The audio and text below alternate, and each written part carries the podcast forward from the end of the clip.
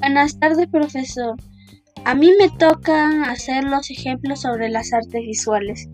Los ejemplos son la fotografía, el origami, las joyas, la pintura, el grabado, el dibujo, el graffiti, la caligrafía, escultura, arquitectura, fotografías, el cine, el grabado, el videoarte, la cerámica, muebles, diseños de interiores, la orfebrería, la ebanistería, etc.